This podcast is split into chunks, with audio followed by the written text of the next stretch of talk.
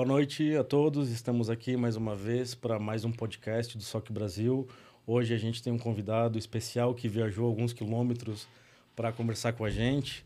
Antônio Mocelin, né, veio do Rio Grande do Sul para bater um papo aqui sobre evolução de segurança voltado às empresas. Boa noite, Mocelin, tudo bem? Boa noite, Rodrigo. Boa noite. Boa noite a todos que, que estão nos acompanhando nesse momento. Né? É, obrigado pela visita, por ter vindo aqui, ter aceitado o nosso convite. Cara, então, assim, é um prazer tê-lo aqui, né? Fazia tempo que a gente não conversava, né? Então, ficava só namorando e não saía esse bate-papo, Ficava né? namorando, não saía, a gente vê, conversa lá no Mindesec, depois a gente ajeita aqui e até que enfim saiu, cara, bacana. Bom, basicamente hoje, nosso bate-papo, a gente vai falar sobre a evolução, né? Das camadas de segurança e de negócios. E a gente tem algum, algumas coisas, algumas palavras-chave. Hoje é um bate-papo um pouco mais técnico, é, para falar sobre soluções. E, mas, cara, vamos antes de entrar no bate-papo, gostaria que você se apresentasse, falasse para a galera aí quem que é o Mocelin, o que, que ele faz, o que, qual que é a sua trajetória aí dentro de tecnologia e segurança. Tá certo. Primeiramente, boa noite mais uma vez para quem estiver nos assistindo. É, eu sou o Antônio Mocelin, trabalho com tecnologia e com cyber há 15 anos. Tecnologia um pouquinho mais, né? A gente esconde um pouco a idade. Mas são 15 anos já nessa, nessa pegada. Hoje nós temos um, tem uma empresa que é uma distribuidora de segurança da informação chamada M3 Corp. E eu vim do Sul, né? apesar de 17 anos aqui em São Paulo, é, tô morando agora em Torres, no Rio Grande do Sul. Na praia, hein? Na praia. É, dá, chique, dá, um, é, dá uma, uma quebrada, né? Ter uma uhum. qualidade de vida melhor com a família é legal, faz, faz bacana. muita diferença. E aí tô aqui. Muito obrigado a ti, Rodrigo. Obrigado também ao time do SOC Brasil. Legal. Né, pela oportunidade de estar aqui falando uhum. um pouquinho. O, né, o, o Beto falou que vai devolver o valor da passagem depois. Podia pagar em chopp também, é, né? Então. Uma boa. Não, sensacional. Obrigado. Beleza, cara. Vamos lá. Bom, é, dando início aqui, cara, ao nosso podcast, vamos pegar aqui a minha cola aqui, que hoje é o assunto um pouquinho mais técnico, então eu vou precisar fazer algumas colas aqui. Bom, então assim, cara, antes da gente começar a falar sobre a parte de evolução, né, de segurança das camadas voltado ao negócio, é, eu queria que você explicasse para nós é, o que, que seria o CETEM, que é uma acho como é que eu posso dizer é uma terminologia que o programa, Gartner né? um programa que o Gartner lançou para tratar a cibersegurança se Exato. você puder explicar para a gente um pouquinho do que que é o CETEM Claro, acho que até para dar uma base para a galera Dá que uma vai base, é, depois vai ficar mais fácil, né? Vai ficar mais fácil. Exato. Então, o, o CETEM, como você mesmo disse, Rodrigo, é um programa que o Gartner lançou que ele dá um, algumas diretrizes. Né? Então, apesar de ter lá a parte de escopo, é, onde nós entendemos o que é, eu tenho dentro de casa e onde eu vou focar um pouco os nossos esforços no sentido de entender o que eu tenho. Entendi. É, fazer uma chegar e descobrir qual é o risco da empresa. Esse é o primeiro passo do CETEM. O segundo item é a descoberta, ou seja, depois que eu tenho essa informação na mão, eu passo a descobrir, de fato, né, qual é o risco real que eu tenho atrelado a esses itens e insumos que eu tenho dentro da companhia. Pode ser um, um grupo corporativo, pode ser uma empresa, pode ser uma ferramenta que faça parte do negócio, uhum. né? mas eu passo a enxergar os meus assets né? como, Entendi. como algo que pode ter risco. Então, basicamente, no início você faz um assessment, você descobre o que você tem, aí depois você classifica os seus ativos. Exato. Na sequência, a gente vai para a priorização. Entendi. Depois que eu tenho essa visão, fica mais fácil. Poxa, como é que eu vou decidir que esse servidor é mais importante que aquela estação de trabalho? Só porque uma é de um diretor e o outro é o nosso RP. Como, é que, eu, como é que eu meço isso? Entendi. Então, eu preciso ter essas informações para poder tomar a decisão. Uhum. E aí, o próximo passo é justamente o processo de priorização. Entender quais são os caminhos que eu preciso desenvolver para chegar naquele resultado que me interessa no final das contas, Sim. que é reduzir o meu risco corporativo Claro. e melhorar a saúde do meu negócio perante o mercado. Beleza. né? Fechou. Na sequência, a gente tem a validação, ou seja, como é que eu, como é que eu tenho certeza se o meu time fez bem o que era para fazer? Ó, priorizei que eu vou fazer isso aqui. Sim. Né? Como é que eu tenho certeza que a galera fez o trabalho da maneira correta? Né? E, por fim, a mobilização, que seria manter é, o processo funcional. Eu não posso ver a auditoria só que todo mundo trabalhou pra caramba durante um, dois, três meses, passou a auditoria, a galera se joga para trás Entendi. e para de agir como deveria agir, que foi o objetivo da, da auditoria, pelo resto do ano até três meses antes da próxima auditoria. Cara, a gente falou isso num outro podcast com o, com o, com o, o Modesto. Uhum. É, quando a gente tocou no assunto assim, cara, é, existe um frenesi empresarial num, anivers, num pré-aniversário de auditoria, três, quatro meses ali que precede a data. E depois que passou, que você ganhou de novo o seu botãozinho uhum. de aprovado, a galera vai murchando, vai murchando, vai murchando. Aí você fica seis meses na boa, na marolinha. Chega de novo, falta três meses para auditoria. Cara, é. começa a loucura é, de é, novo. É o efeito da, da onda, né? É. Do, do, Gabriel Medina. né? O cara fica ali paradinho, esperando. Chega a hora é. da onda, ele dá aquela remada como se fosse o último instante da vida dele para é. poder dar a surfada. Então. então. é mais ou menos essa reação que a gente acaba vendo no dia a dia entendi. das empresas. Quando você fala de você tem, mocelinha ali, pelo que eu entendi, são cinco, são cinco etapas, né?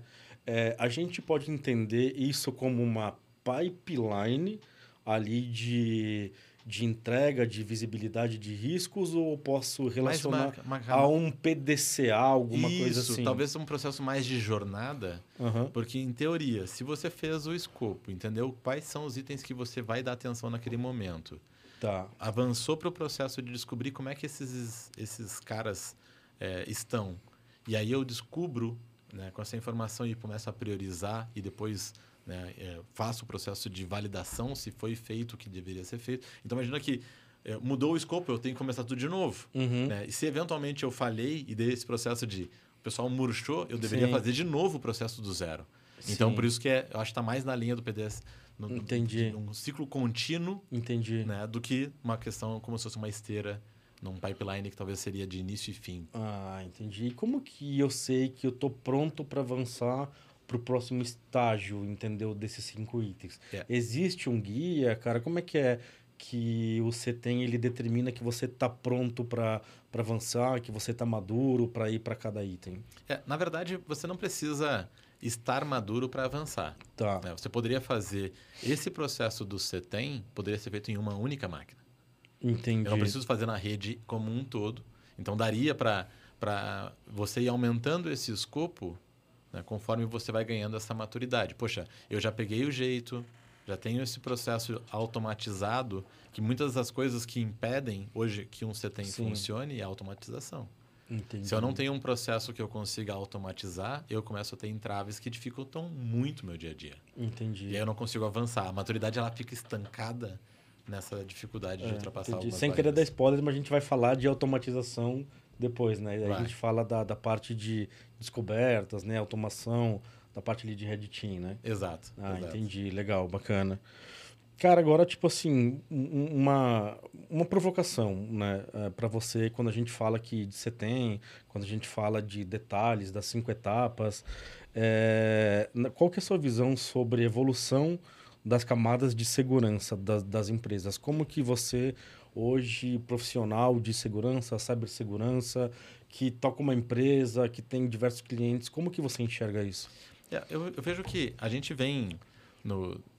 A gente está desde, desde sempre na internet, digamos assim, sim, né? Sim. Então a gente foi lá, ah, poxa, hoje eu tenho que ter um firewall. Firewall é tudo na minha vida. Esse é o meu, meu dia zero, né? Eu tenho que começar sim. como esse trabalho sendo executado. Uhum. E depois a gente falou, poxa, eu também tenho máquina. Eu preciso botar um endpoint. Naquela época a gente chamava de antivírus. Então a gente foi passando por um processo de evolução né, que explodiu nos últimos anos. Né? Eu estava até vendo esses tempos atrás no Museu do, do Amanhã, lá no Rio de Janeiro, a explosão industrial dos anos de, de 1950. Uhum. E a gente uhum. teve mais ou menos uma explosão de evolução tecnológica nos últimos anos, parecida com o que houve na industrial.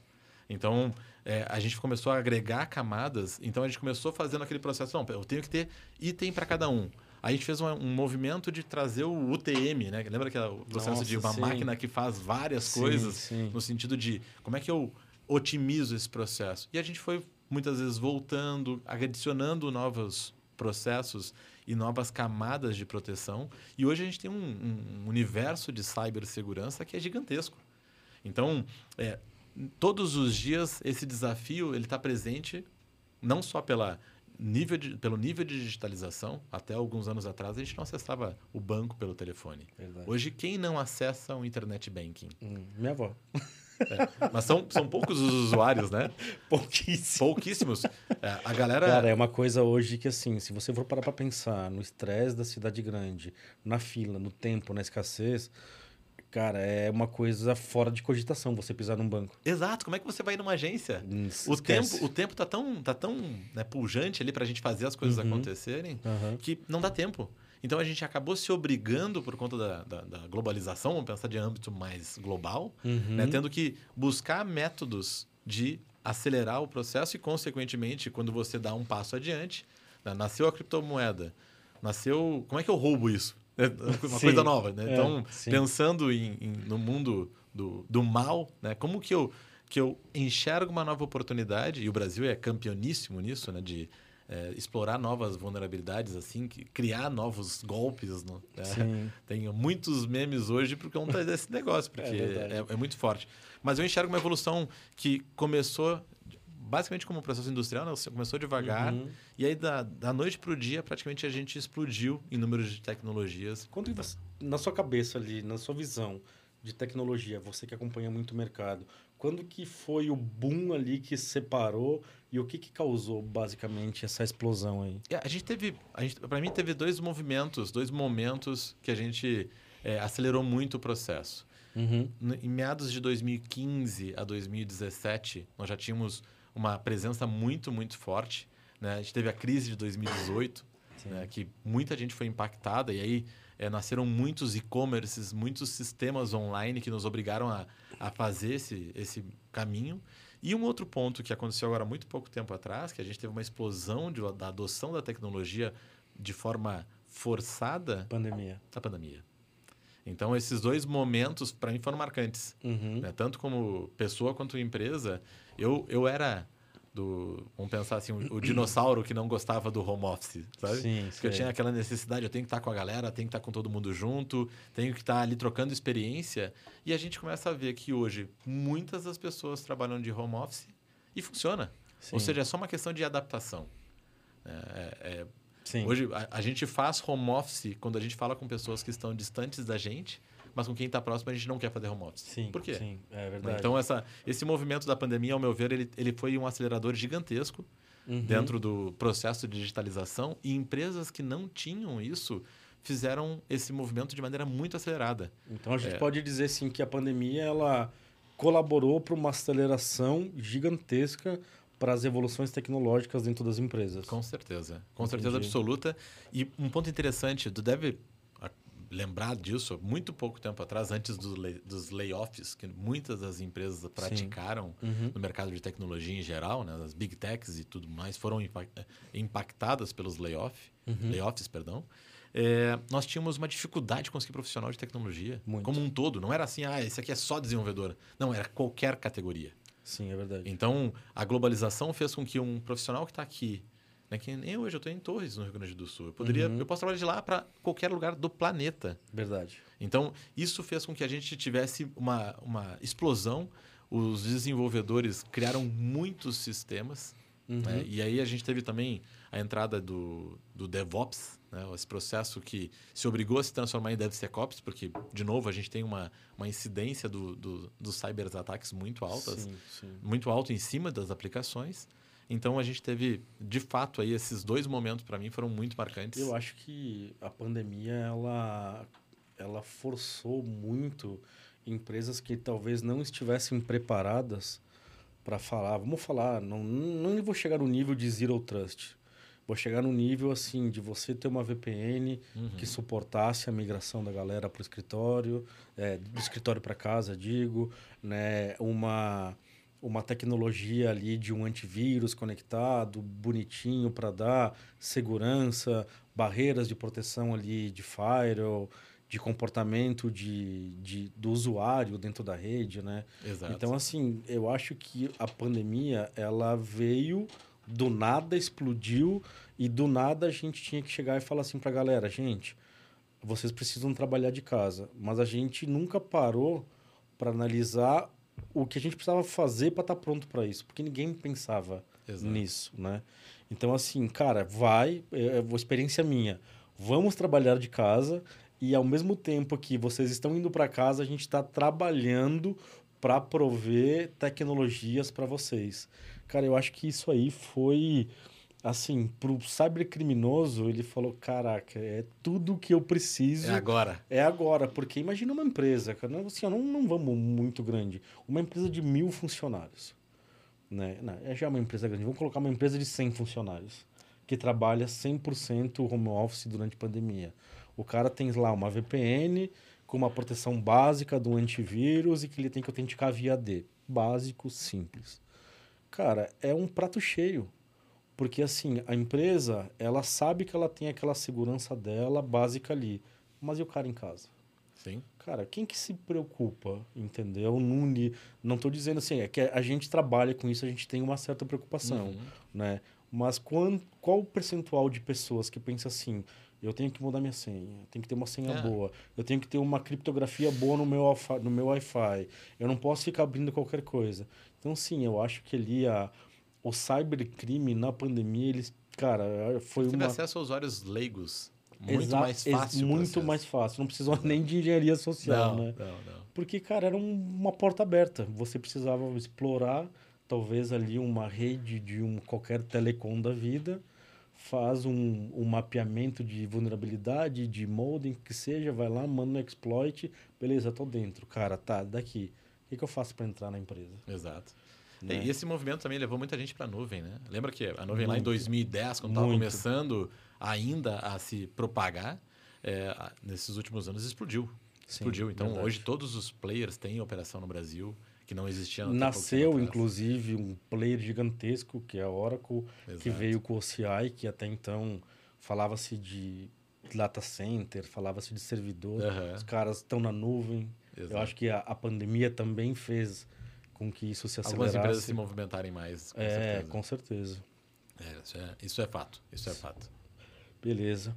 Mas assim, é, é, essa maturidade de, de cibersegurança alinhada a negócio, é, vamos, vamos pensar assim na exposição de risco.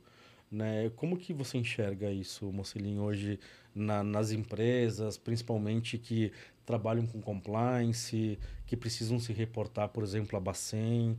É, como você está presente nessas empresas, o que, que, você enxerga que os profissionais de segurança estão se preocupando com isso? Como que você enxerga isso? É, eu, tenho, eu tenho visto muito é, os profissionais saindo do básico. Então, é, esses produtos que a gente falou de, de Firewall, uhum. Endpoint, eles estão mais comoditizados, eles têm um nível de automação bem alto. Uhum. Então, já conseguem entregar algo, já digamos, uma receita pronta.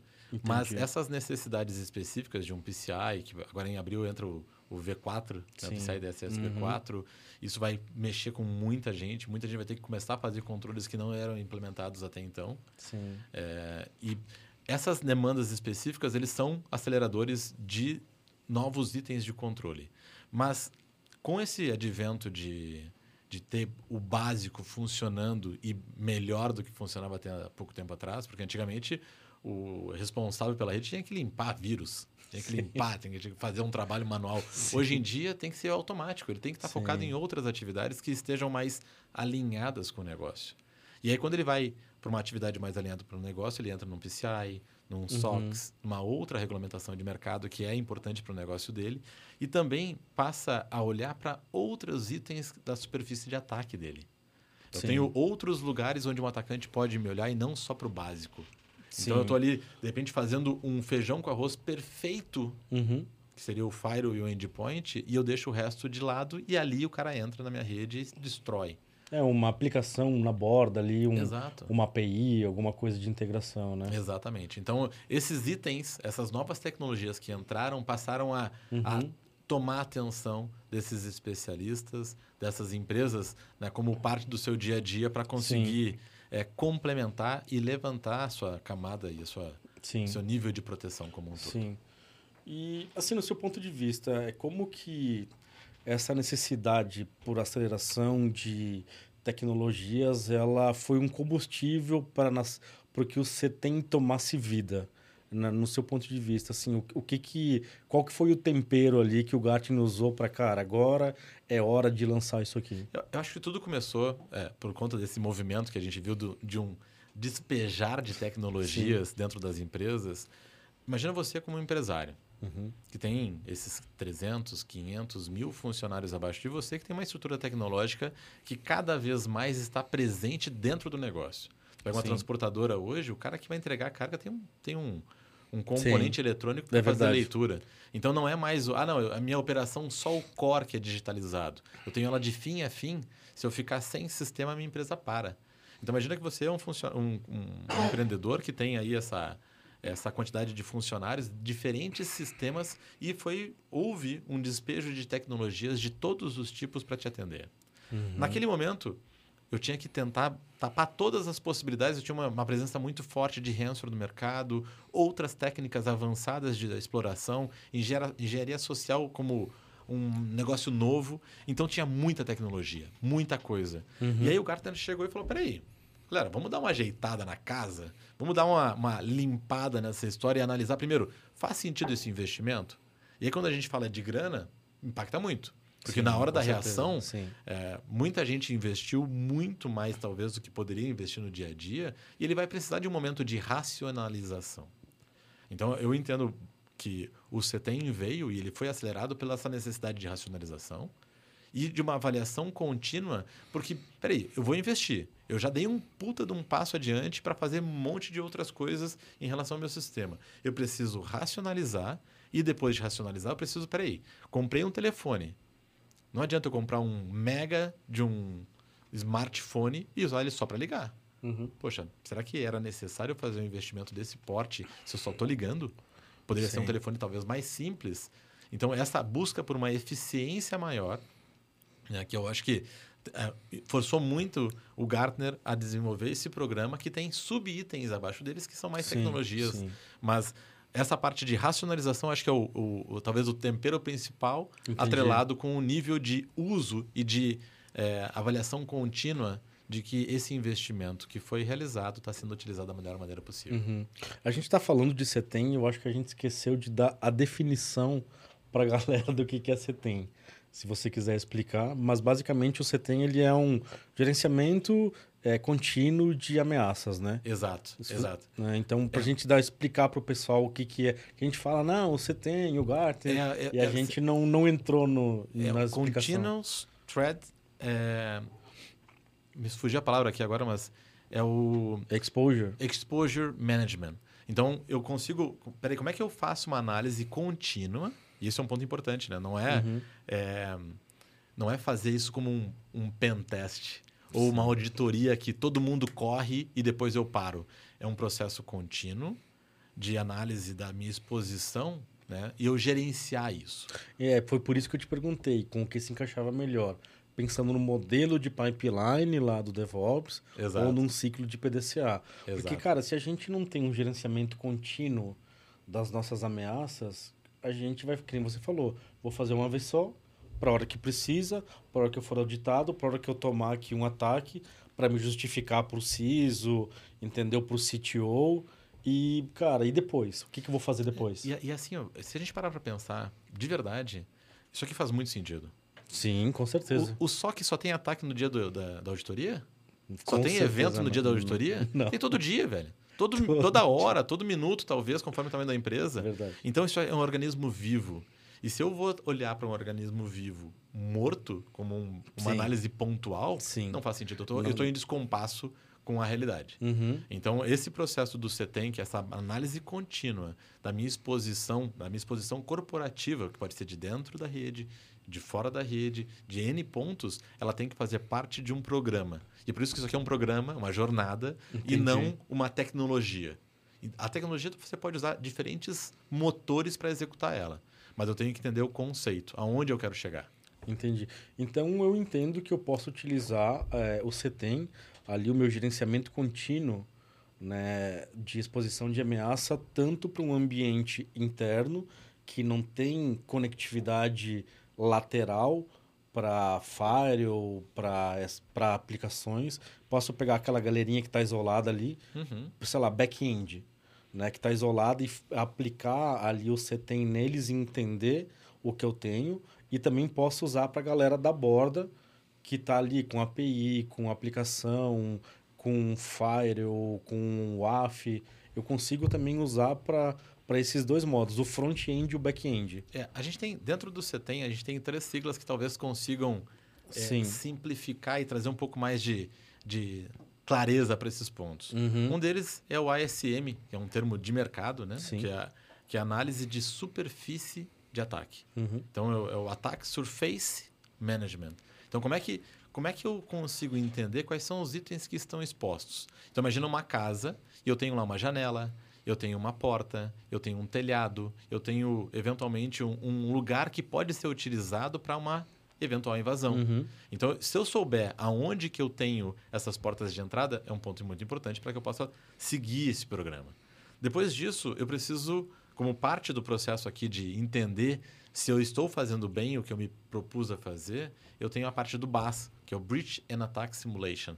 Então, eu preciso simular um ataque em cima de eventuais brechas que eu tenho Uhum. no meu ambiente. Porque hoje, o que que a galera faz? Isso está dentro do CETEM também. Eu vou lá e tenho um Vulnerability Assessment, que Uhum. faz um scan na minha rede. Então, eu tenho uma ferramenta que fica buscando patch não atualizado, sistemas desatualizados no meu ambiente, patch de Windows, patch de Linux, o que quer que seja, né, que não está adequado. Uhum. Só que eu priorizo isso com base em números gerais. Então, se eu tenho uma, uma vulnerabilidade que tem um, um, um score de risco lá em cima, qual a, qual a, a relevância que ele tem dentro da minha realidade? Por isso que o pentest é tão importante. né? Eu tenho que Sim, testar, sim, eu tenho sim. que validar. Só que se eu tenho uma ferramenta que consegue validar muitos dos meus processos, que é justamente esse modelo de BAS, que vai lá e consegue validar, eu consigo ter certeza qual CVSS realmente é importante para o meu negócio. Qual vulnerabilidade que eu preciso priorizar. Sim. Quando a gente fala de base, a gente não pode confundir com o Pentest, o Red Team e o Dust, né? Não, não. São coisas totalmente, Totalmente diferentes. diferentes. O, o BAS é basicamente como se eu tivesse uma automação de um, um Red Team que trabalha muito rápido. Como é que eu trago coisas que para um Red Team é jogar dinheiro fora? Adianta eu contratar um Red Team para ficar testando técnicas de ransomware? Não. Não, muitas vezes não fecha a conta. Sim, com certeza. Então eu preciso trazer uma, uma celeridade para o processo para que ele esteja, digamos, colado no Agemude. Você Uhum. falou agora há pouco do, né, da- do nosso amigo aqui da Trend, né, do último podcast que vocês fizeram.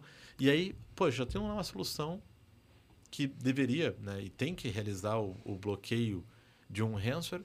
Eu vou deixar ele sofrer, ou se eu, ou se eu posso testar todas as técnicas possíveis e conhecidas, eu ganho.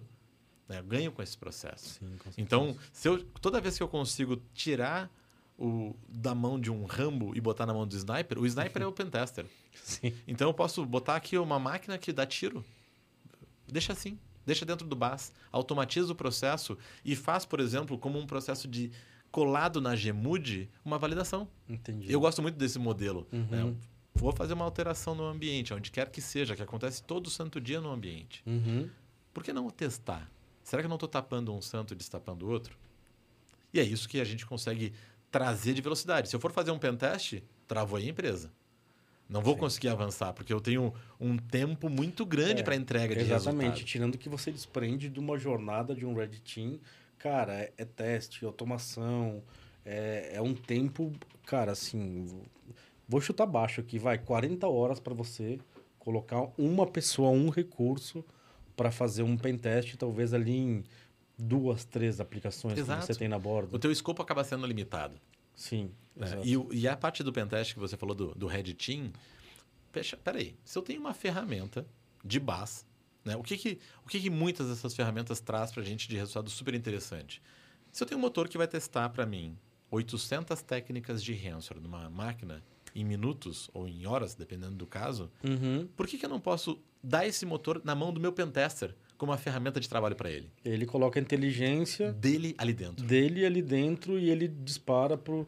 Ele monta ali como se fosse uma cartilha de testes automatizados. Ele vai, sei lá, pegar os ativos que foram descobertos lá pelo ciclo do CETEM, Exato. né? E ele vai ver e entender se ele tiver alinhado ali a, a negócio. Cara, isso aqui é meio de pagamento, isso aqui é CRM. Exato. Cara, deixa eu montar minha cartilha e disparar. E aí ele, ele passa a ter a mão no gatilho. Uhum. Só que ele não precisa se preocupar em gastar tempo fazendo relatório. Porque a ferramenta faz isso de forma natural. Entendi. Então eu começo a ganhar tempo de relatório, eu começo a ganhar tempo de integração, eu começo a ter visibilidade com as integrações para que eu não tenha que ficar na unha mapeando se deu certo ou não deu certo. Entendi. Né? O meu controle de detecção ou até mesmo de bloqueio. Então esse, esse, esse trabalho né, que é braçal pesado do pentester, por que, que eu estou gastando energia de um cara que é um especialista E caro. caro para fazer algo que pode ser automatizado? É Sim. mais ou menos essa a ideia do CART, que daí, de novo, a gente vem até para algo parecido com o que você tem, né, o que é o Continuous Automation Red Team. Entendi. Então, eu vou, eu vou fazer um processo contínuo de, de pentester. Pô, Então, lindo. basicamente, ali, o CART junto com o SM e, e o BAS, eles são ali uma, uma tríade que vai dar sustentação ao CETEM. Exato, exatamente. Entendi. É, Você tem etapas que precisam ser feitas pelos executivos, pelos né, os analistas e executivos que vão tomar conta da segurança para poder direcionar os caminhos, o escopo Uhum. e tudo mais. Mas você tem ferramentas que vão te trazer a capacidade de ultrapassar a barreira do tempo. Lembra que eu falei para você da questão da- dos muros que em alguns Sim. momentos vão ficar intransponíveis por conta da não automatização? Com certeza. É aí que a gente começa a ganhar velocidade e Tá. acompanhar a velocidade que o negócio demanda. Mas vamos pensar o seguinte agora, é que num primeiro momento pode soar estranho, mas o que, que seria uma automação de pentest? Porque assim, para muita gente o pentest é aquele cara que manja muito de programação, que manja muito de cibersegurança, de exploit, de CTF, é o cara nerdzão lá da cibersegurança. Claro. Quando a gente fala de automatizar uma rotina de Red Team, que é o CART, Uhum. é, o que, que basicamente é o automatizar? Porque, tipo assim, não é que o cara vai lá, vai digitar meia dúzia de coisa, vai dar um enter, agora ataca, e eu fico aqui, vou tomar um café. Não é necessariamente. O que, o que, que é? Pra galera É, entender. imagina, quando a gente vamos fala- trazer para o mundo de cloud, que eu acho que fica mais fácil com essa questão de containerização. Tá. Tá? Você tem várias aplicações rodando em, rodando em microserviços Uhum. e cada máquina ali, cada pedacinho, cada microserviço precisa ser testado. Perfeito. Imagina que você é aquele pentester que vai executar um processo. Poxa, se eu vou pedir para você fazer em uma, você faz em uma e fala assim: solução, fazem todas as demais para mim. Eu tenho outros 300 ou 1.500 microserviços, testa lá para mim. E aí eu consigo ganhar escala. Eu consigo, digamos, replicar o conhecimento que ele está executando naquele momento. Eu não quero tirar o profissional do jogo. Eu quero dar para ele ferramenta que consiga multiplicar o seu trabalho.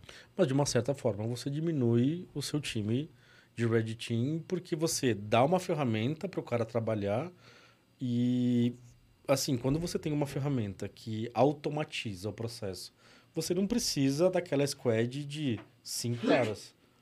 É, o problema, o problema que nós vivemos, vivemos no Brasil hoje é que você não tem hoje 100% do escopo sendo testado em cima do teu Red Team. Entendo. Você É tem uma, verdade. uma, uma porção.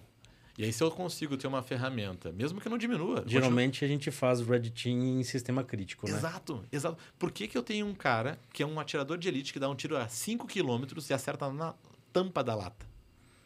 Por que, que eu não posso usar esse camarada para testar todos os meus sistemas? Esse conhecimento para mim é muito importante ele é caro, como você mesmo disse, Rodrigo. Sim, é claro. Então eu tenho que trazer isso para dentro de casa e falar: meu, peraí.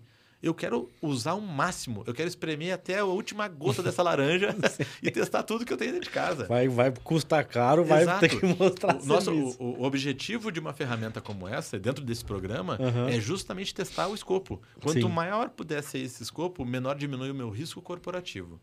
É, até porque assim, se você levar em questão a, a próprio ESM, se você, cara, tirar dele ali o que ele quer dizer, o próprio SM é assim, cara, eu não posso proteger o que eu não conheço. Exato. é- é- isso é a parte básica, né? É. Porque você pode. Imagina que você entrou naquele corredor escuro de uma casa de terror e você fala, pra onde que vai vir um ataque? É. Quem que vai me dar um susto primeiro? É basicamente assim que a gente Uhum. trabalha hoje nas empresas. Você fica lá no, no, no SOC, olhando para a tela e falando, por onde vai vir um ataque? Ou Sim. veio pela nuvem, ou não, veio pelo insider, veio por uma outra rede, pô, o cara botou um pendrive na rede. Então você tem que ter uma ideia Uhum. quais são os lugares e se você puder ainda contextualizar, fiz uma visão de quais são os lugares onde alguém pode me atacar. Quais são Entendi. os lugares? Mas aí, no caso, isso daí é a parte do... O ASM te traz essa visão, mas ele também ele vai te trazer essa visão com a ferramenta com as ferramentas de base, né? Exato. Você precisa das, você das precisa duas coisas. das duas coisas, né? Exatamente. Porque senão você tem uma informação, mas não sabe Exato. que rumo adianta- tomar. Porque o que imagina é o seguinte, você sabe, ó, beleza, eles podem entrar pela porta, pela garagem, Uhum. pelo telhado, Sim. pela janela, e aí você fala, beleza, tá bom, vou esperar alguém entrar. Tá, mas quando a gente Se fala... você tem um bus, você Aham. consegue, peraí, vamos lá mexer na fechadura da porta pra Pra ver se ela tá ver. aberta? Então, Será que eu não posso forçar um- o portão e ver que, peraí, com o mínimo empurrão eu já consigo abrir? É isso que a gente consegue testar com o bus? Tá, mas aí tem uma dúvida minha agora aqui. O que que diferencia a ferramenta de bus para ferramentas de kart, por exemplo, de automação de Red Team? Qual que é a diferença de uma para outra em, na questão ali de quando a gente fala da do CETEM? O, o que que muda? O bus normalmente tem escopo definido. Então você tem um bus que vai testar o teu endpoint.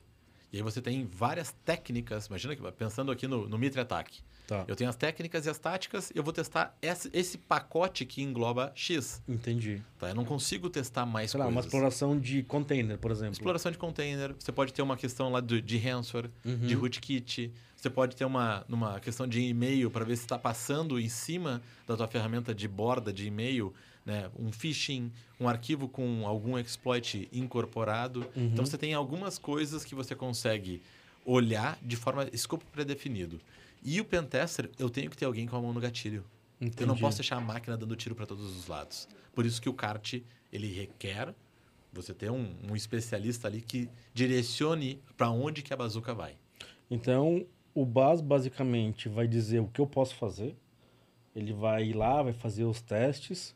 E aí o kart ele vai ter já o tiro certeiro. O kart você vai dar a- o, o- o tiro livre. Hum, Né? Eu, eu quero usar essa técnica, eu vou fazer uma técnica de elevação de, um- de memória em DLL, de uma DLL em memória. uhum. Poxa, é uma técnica muito específica, uma tática muito específica. Você não vai jogar isso, talvez, em cima de um processo, é, em cima de ransomware. Isso aqui pode estar como dentro do, do processo, mas você não está testando isso no, no detalhe. Né? Um, como eu te falei, um tiro livre. Aqui você tem um escopo pré-definido, vou testar um, uma, uma ferramenta que faz parte do meu escopo, com técnicas pré-definidas e com, por exemplo, cenários já pré-definidos. E escopo Isso- mapeado, né? Escopo mapeado. Esse é o BAS. Sim. O kart é livre. Ah, eu quero fazer um. Eu posso, por exemplo, através de um kart, fazer uma campanha de Capture the Flag com o meu time de Red Team, Uhum. chamar mais uma galera do meu time para trazer essas ideias e eu incorporo isso na minha ferramenta. Porque Entendi. todas essas ideias eu posso trazer para o meu processo de automatização. É diferente de um escopo pré-definido. Aqui, eu posso. O escopo é livre. Eu posso criar cenários distintos, cenários exclusivos que para o meu negócio façam é, mais sentido do que para uma para empresas em geral. Quando você testa endpoint, não importa se, qual endpoint você tem e que empresa você né, qual o tipo de solução que você vai trabalhar ou entregar na tua empresa. Uhum. O BAS atende todo mundo. O kart ele requer essa capacidade de direcionar o tiro onde você gostaria de fazer uma análise mais Minucio- minuciosa, Tá, exatamente. e eu poderia utilizar uma ferramenta de ASM, de base, basicamente, para elevar a maturidade de Red Team? Com certeza. Com certeza. Porque imagina o seguinte: se eu tenho uma ferramenta que consegue trazer uma velocidade e indicar os caminhos de forma muito rápida, que é o que você faz com o BAS, você direciona o teu time de atirador de elite só para os generais. Entendi. Você não fica gastando o tempo deles com coisas que podem ser feitas por qualquer um. Uhum. Ele não depende de um especialista, de um atirador de elite para dar tiro no general. Eu vou.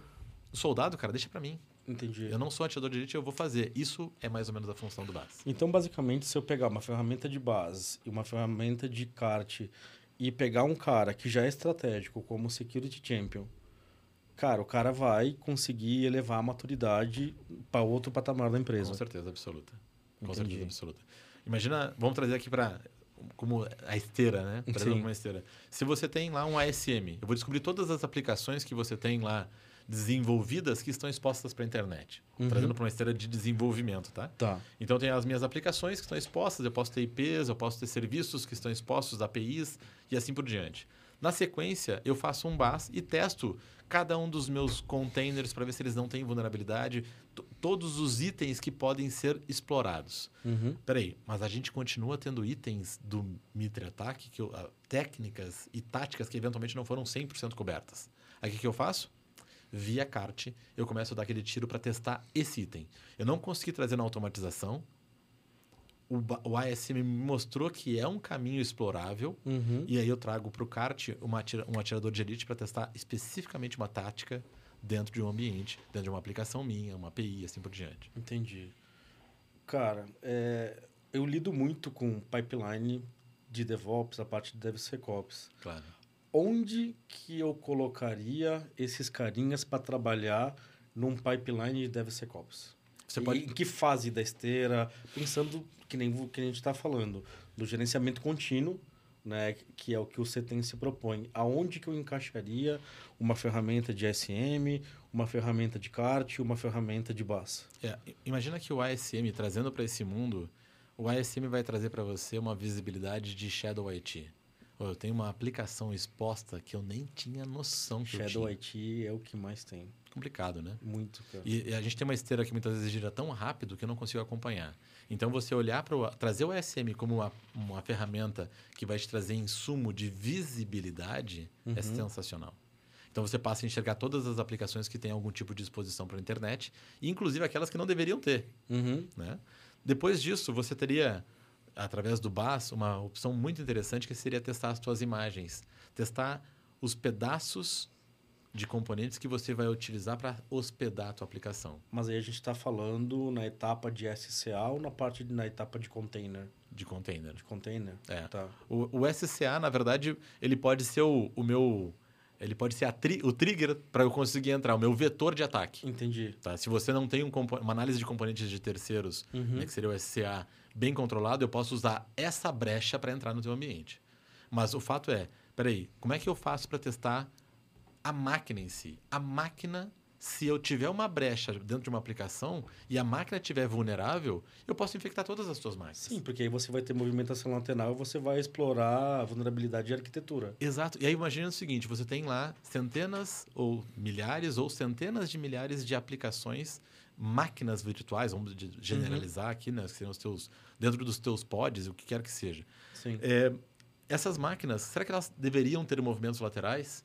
Será que essa máquina deveria falar com essa? Como é que você. Será que essa microsegmentação que a nuvem te dá essa possibilidade Sim, sim. está funcionando como deveria? Então, essa análise de movimento lateral você pode automatizar. Você olhar para dentro dessas máquinas e ver se elas funcionam. Você fazer uma análise do AF para testar um ataque em cima da tua aplicação, em cima do AF, por exemplo. Peraí, é, a aplicação deveria controlar um SQL injection. Poxa, mas eu vou esperar alguém me atacar? Se eu tenho condições de automatizar todas as técnicas, eu não vou botar na mão do meu QA testar um, um SQL injection. Eu vou Sim. botar um robô para fazer isso para mim, velho. Usando técnicas que o meu QA não vai conseguir fazer. É, e aí você coloca o cara de QA fazer o quality gate, na verdade. Exato. Né? Passou no crivo ou não passou no crivo? Sim. Tá?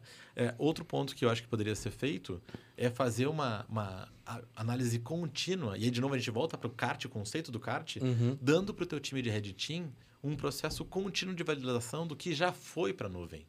Eu enxerguei o que eu tenho, testei tudo o que eu tenho, e agora eu deixo o pessoal acompanhar e validar para ver se não tem ameaças novas, Entendi. vulnerabilidades que aparecem do dia para a noite. Então eu tenho que ter uma análise contínua e um teste contínuo em cima desse ambiente. É aí que eu dou para essa esse poder de bala para o Uhum. cara do kart poder fazer isso com tudo.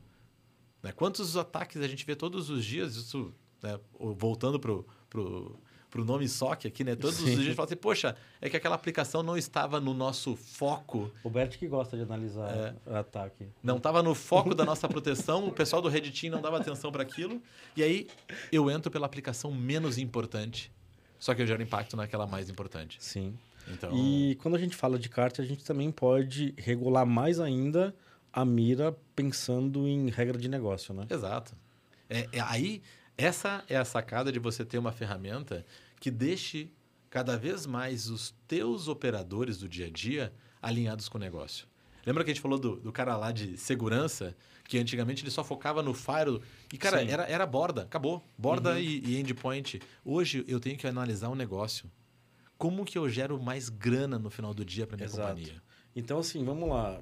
Cara, numa ótica executiva, o que que o, o BAS, o SM e o CART trazem a nível executivo? Ó, eu, enxergo, eu enxergo três coisas que para mim são fundamentais. E aí a gente olhar para nossa dispensa em casa Uhum. é uma boa analogia. Você vai lá e compra um monte de coisas. Uhum. né? Qu- Quem aqui nunca comprou um monte de, de fruta? Não, adoro, eu vou comer fruta como Sim. nunca na minha vida. Essa semana eu, eu vou fazer o sucesso lá em casa com as frutas. No, no final da semana, o que, que acontece? Tudo podre. Tudo podre e vai para o lixo. Por que, que isso não acontece com as ferramentas de tecnologia que a gente compra no dia a dia? Então imagina, você é o cara que assina o cheque. Você é o CFO Uhum. que vai liberar a grana e eu sou o especialista, o CISO da companhia, e a gente fala, cara, ó, vamos comprar esse monte aqui de fruta. Bora lá? Não, porque vai ser bom, velho. Vai ser isso aqui excelente. Isso aqui para mim, de verdade, vai resolver. Só que para ti vai virar desperdício. Se eu não usar isso aqui da maneira, na maneira que eu deveria usar. Cara, e acontece muito, cara. Muita empresa compra muita ferramenta que faz coisas E parecidas. usa 10%. Porque não explora a ferramenta, exatamente. Exato. Como é que eu faço para. Lembra da história da laranja de espremer até a última gota? Sim. Como que eu faço para trazer o retorno de investimento? Como é que eu evito o desperdício de dinheiro de investimento, eu racionalizo o investimento que eu faço em cibersegurança? Esse é o primeiro ponto, uma visão executiva, na mão do CFO, por exemplo. Uhum. Segundo ponto, na mão do CISO ou do CIO. Peraí, eu quero ter segurança, velho. Não adianta você me dar uma ferramenta que pode me salvar de um tiro no peito e aí ela não, não é que aqui ó, esse lado aqui eu botei ele para direita, não ficou no lugar certo, aí o tiro te matou, Sim. morreu.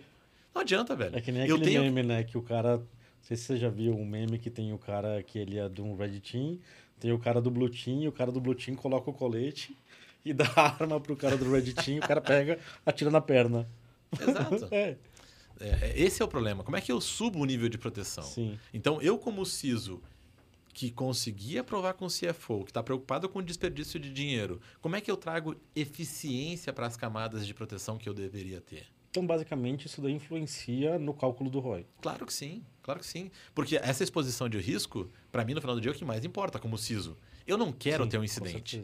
Claro. Um incidente, para mim, significa eu não tive competência suficiente, junto com o meu time, de usar as ferramentas para me proteger.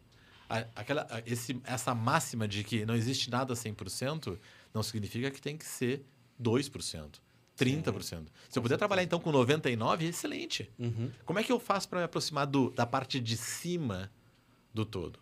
Então, eu, como CISO, tenho que pensar nisso. E aí, voltando para as ferramentas de detecção. Imagina que você tem uma casa na praia que tem alarme em todos os cômodos. Só que ele não funciona na garagem. E todo ano roubam o teu freezer que está lá para te tomar cerveja gela- gelada no verão. Pô, cerveja é sacanagem. Pô, sacanearam bonito, velho. Aí você fala assim, poxa vida, ninguém conseguiu entrar na casa, só na garagem. E levaram o teu freezer de cerveja. Aham. Você foi lá e comprou um freezer lindão, bonitão, aquele cerveja. Pra, vou, é, vou- vai ser o- a- o- as férias do ano. Toma uma cerveja gelada na praia, só que o sensor lá do meu monitoramento da casa não pega.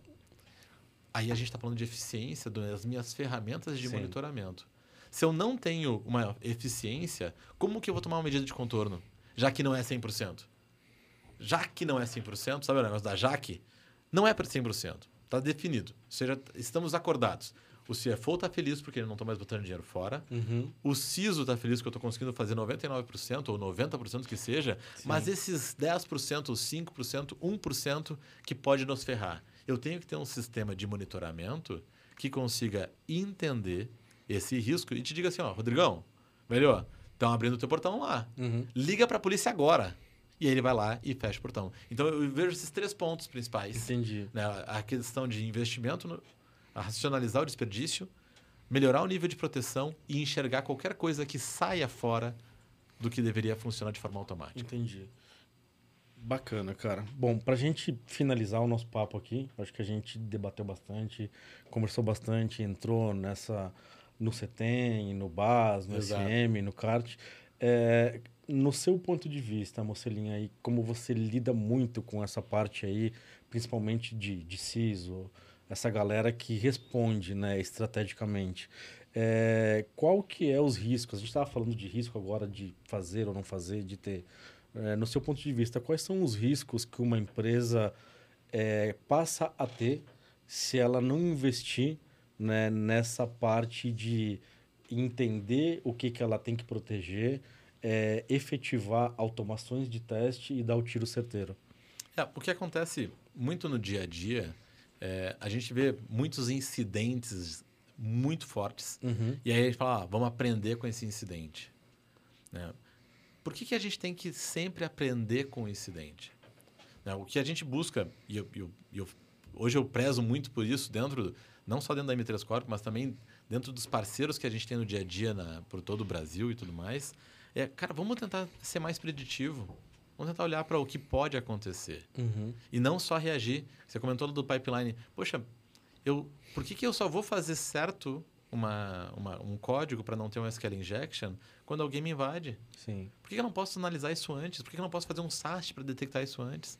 Por que, que eu não posso fazer uma, uma modelagem de ameaça para já indicar, cara, ó, você vai fazer um SQL Sim, injection. Então exato. já faça assim para não ter erro. Sim. Então, esse, esse processo de tentar ser cada vez mais preditivo, a gente tem que sempre correndo atrás do rato, né? A gente está ali reagindo. E o cybercrime não é uma.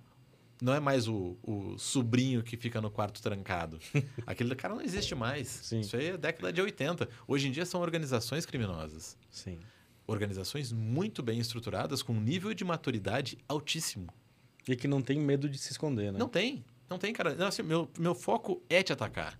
E aí a gente tinha antigamente, ah, não, faz ataque generalizado. Esses ataques estão cada vez mais direcionados, cada vez mais focados em extrair dado e dinheiro das companhias. Então, como é que eu consigo me antecipar? Né? Por que, que eu vou deixar de fazer um processo como esse que a gente comentou agora do CETEM, que me dá visibilidade? Você falou da, da auditoria de, de, de PCI, outras auditorias. O que, que esses caras buscam? Cara, vamos olhar antes. Sim. Por que, que eu tenho que tomar uma penalização para depois começar a reagir? Tá, tá tudo mais ou menos interligado. Então, eu acredito muito nesse processo de jornada. Entendi. Para onde que eu tenho que ir? Sim. Quais são os passos que eu tenho que dar e quais são os itens que eu preciso realmente fazer de investimento e em que momento? Né, Tem, muitas vezes a gente vê assim, ah, a galera tá indo nessa onda aqui, aí eu vou lá e faço. Só que, peraí, eu fiz uma análise dessa minha jornada, em que momento que eu tô, o que realmente é mais importante, eu sei o que é mais importante no meu ambiente, aonde que eu tenho maiores, maiores brechas que podem ser exploradas amanhã. Então, eu durmo bem hoje, acordo mal amanhã. Né? Então, eu tô sonhando em morar na praia daqui a 10 anos. Cara, já era, morri. Verdade. Né? Então, é, esse eu acho que é o grande problema que um pouco da nossa cultura, né, do jeitinho, Do jeitinho brasileiro. o jeitinho né? brasileiro ele, ele nos influencia, mas cada vez mais, felizmente, eu vejo é, um nível de profissionalismo, os CISOs olhando né, mais em relação ao processo, talvez até por essa pressão que a gente comentou aqui no nosso bate-papo de, Sim. cara, eu preciso ser mais racional, eu preciso ser mais eficiente, gastar o dinheiro com maior consciência, com maior moderação. Uhum. Sem intencional, né? Exato. Cara, eu, eu vou atacar isso aqui, ó. Uhum. Atirador de elite também como, como um operador que vai gerir um orçamento de, de cibersegurança, entendendo aonde precisa mais. Sim. Então, é, é mais ou menos essa a ideia. Legal. É. Bacana, cara. Eu acho que foi um bate-papo muito bacana. A gente falou de novidade, falamos aí de SM. Talvez nem, nem todo mundo de cibersegurança tá olhando, Olhando pra né? fora, né? olhando para fora, tá olhando ali para a parte do BAS, para a parte ali do kart. Kart, assim, é uma coisa que eu ouvi falar muito remota, né? Porque eu- o que eu vejo hoje basicamente é um Red Team manual. Não Uhum. vejo automações ainda dentro do escopo que, que eu lido, né? Nas empresas não, não vi ainda um kart funcionando. Claro. Mas eu acho que assim, são conceitos muito legais que devem ser estruturados, que devem ser colocados na mesa de especialistas de cibersegurança, de CISOs, de, de CIO, né? Porque assim, cara, se a gente não tem tecnologia, se a gente não tem evolução né, das, da, de segurança, como que a segurança vai estar alinhada ao negócio? Exato. né? Então, assim, eu acho que a, aquela cultura de que segurança, tecnologia é, é, é custo, cara, acho que isso já está Já caindo. passou, né? Já passou. Já então, passou. assim, se você não traz a segurança para o board executivo, no papel Pro do negócio, CISO né? ou do BISO, né, como a gente está vendo aí Exato. muitas vezes, cara, é, vai ser muito difícil você conseguir chegar nessa maturidade. Uhum. Então, assim, eu vejo que cada vez mais a cibersegurança ela ganha corpo. E ela precisa, né, de um corpo que pense e que pense rápido e que se modernize rápido também. É, um dado interessante, é, tá trazendo um pouquinho de dado para o nosso bate-papo, um pouco Uhum. mais de mercado, o próprio Gartner é, projeta para o ano de 2026, está perto, Tá né? perto. que quem fizer um processo de CETEM tem três vezes menos chance de passar por uma brecha. Legal. Então isso é resultado, cara. Isso é resultado. Isso é... o Gartner coloca lá nas pesquisas. Exato, pesquisa Gartner mesmo. Legal. Então, Bacana, cara. mas eu queria, queria agradecer né, pela oportunidade. Obrigado, Bert. Obrigado, Rodrigo, pela, pela oportunidade Legal, de, estar aqui falando com vocês, com o público que está vendo esse, esse vídeo, esse bate-papo aqui, que muitas vezes entra em É. temas que são complicados, né? Bem complicado, cara. Mas obrigado pela oportunidade. Queria agradecer mais uma vez aí ao, ao grupo SOC Brasil pela oportunidade de estar aqui falando com vocês nesse bate-papo descontraído. Tranquilo. Marcelinho, obrigado, cara, por ter vindo. É um prazer te rever aí de, de longa data. Muito obrigado por ter cruzado aí alguns estados para estar aqui hoje conversando com a gente. Esse bate-papo incrível. Cara, muito obrigado pela presença. Obrigado, eu. Valeu, Tudo obrigado. Até mais, gente. Até a próxima. Até mais.